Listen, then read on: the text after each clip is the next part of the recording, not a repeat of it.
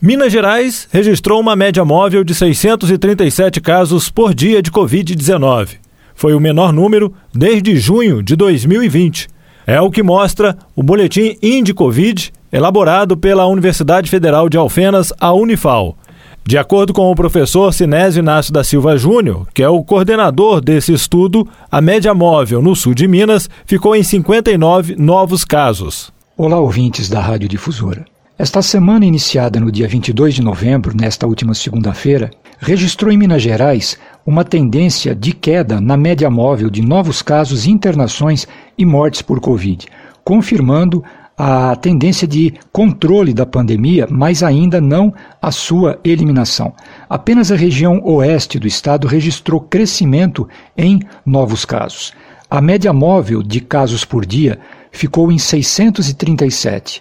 Esse é o menor número do que o registrado no início de junho de 2020, lembrando que a pandemia em Minas Gerais começou no início de março de 2020. Em termos de internações, a média móvel ficou em 49 novas internações por dia nesta segunda-feira passada e 15 óbitos em média por dia por Covid-19. Em termos da região sul de Minas Gerais, a média móvel ela ficou em 59, 59 novos casos nesta segunda-feira e toda a região e todas as suas regionais apresentaram tendência de queda em novos casos. Segundo o professor Sinésio Inácio da Silva Júnior, as internações apresentaram uma tendência de crescimento no sul de Minas. Em termos de internações, o sul de Minas começou a semana com uma média móvel de quatro novas internações por dia e permaneceu com tendência de crescimento. A regional de Alfenas oscilou de diminuição para crescimento, a de Passos foi de crescimento para diminuição, mas a de Pouso Alegre permaneceu com crescimento e a estabilidade registrada na regional de Varginha fechou esse conjunto, fazendo com que no todo o sul de Minas permaneça desde a semana passada com uma tendência de crescimento e novas internações. A regional de Pouso Alegre foi a única que registrou queda no número de óbitos. Já as demais regionais no sul de Minas registraram estabilidade para crescimento, como explica o professor Sinésio Inácio da Silva Júnior. Em termos de novos óbitos, a média móvel ficou em dois novos óbitos por dia na região sul e essa tendência oscilou de estabilidade também para crescimento.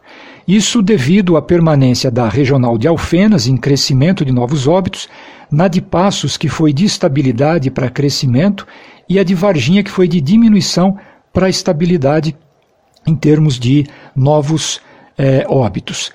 Apenas a regional de Pouso Alegre registrou uma queda em novos óbitos na região sul. Entre os dez municípios mais populosos, eh, se iniciou a semana com uma tendência de estabilidade em novos casos em Varginha e Alfenas e queda nos demais municípios. Em termos de internações, apenas São Sebastião do Paraíso apresentou tendência de crescimento, Poços de Caldas e Varginha, estabilidade, e os demais municípios, tendência de queda também novas internações. Todos os dez municípios mais populosos do sul de Minas apresentaram diminuição na tendência de novos óbitos.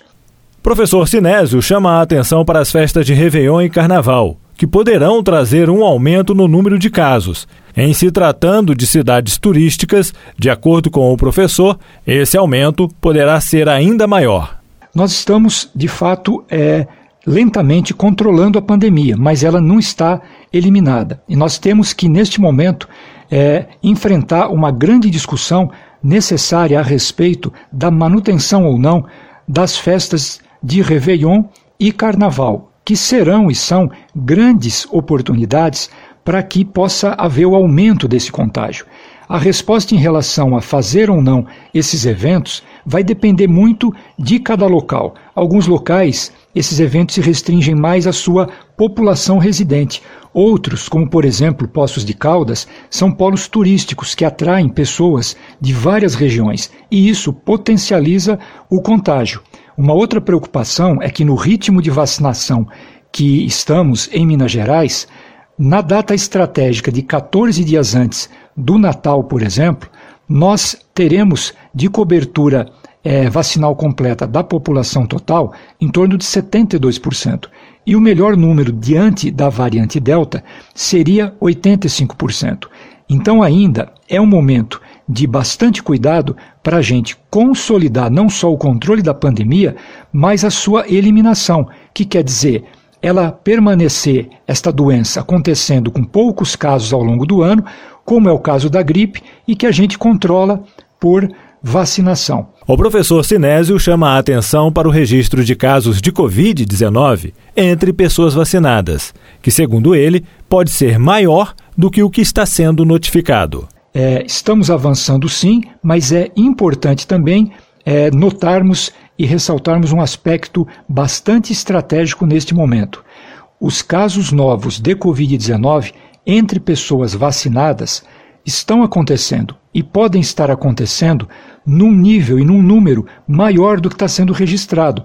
Por quê? Não é porque a vacinação falhou. Ela é, está sendo a grande saída da pandemia para todas as populações atingidas.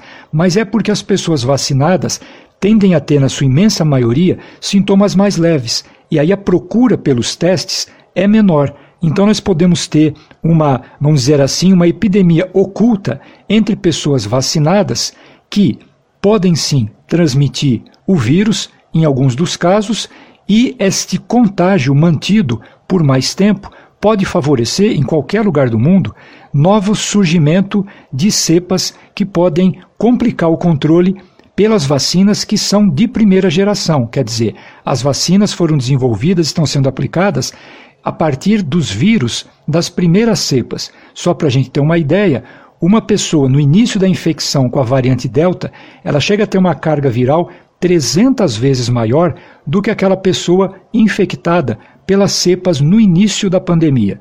Estamos controlando a pandemia, mas temos que ter muita consciência e cuidado ainda e manter sim o uso correto nas, das, das máscaras, especialmente, claro, nos ambientes fechados. O boletim Indi Covid é divulgado semanalmente pela Universidade Federal de Alfenas, a Unifal.